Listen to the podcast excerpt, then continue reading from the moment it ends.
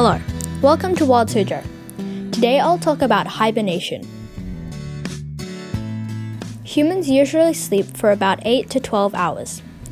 But did you know some animals can sleep for weeks and even months? It's not just because they are feeling tired, but because of hibernation. The reason some animals hibernate is to get away from the cold winter when food is scarce. To prepare for hibernation, they stock up on lots of food. They eat all the food before they hibernate, so they gain lots of fat. While they are sleeping, they use that fat. They also slow down their heart rate and lower their body temperature. These things help them preserve fat because they can't find food.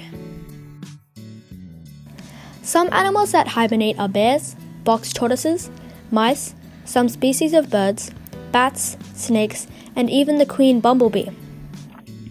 They store food, eat it, find a place to sleep, and start hibernating.